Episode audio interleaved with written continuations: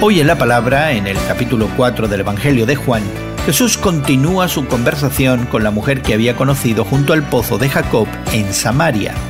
La conversación pareció cambiar de rumbo cuando Jesús le pidió a la mujer que fuera a buscar a su esposo. Ella le explicó que no tenía esposo, pero Jesús ya conocía su historia.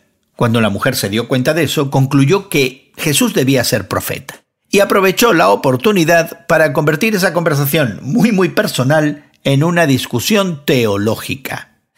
Jesús, sin embargo, insistió en mantener la conversación personal y más profunda con la mujer. Confundida y avergonzada, la mujer exclamó que cuando viniera el Mesías explicaría todas las cosas. Y Jesús se le reveló diciendo, Ese soy yo, el que habla contigo. Ella seguramente no esperaba esa respuesta. Como la mayoría de los samaritanos, esta mujer estaba buscando un Mesías que aclarara las cosas.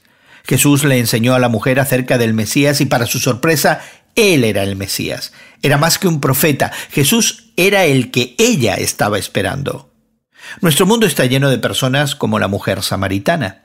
Quizás tú mismo eres una de ellas. Crees en un Dios o en algún poder superior, pero no tienes idea de lo que eso significa.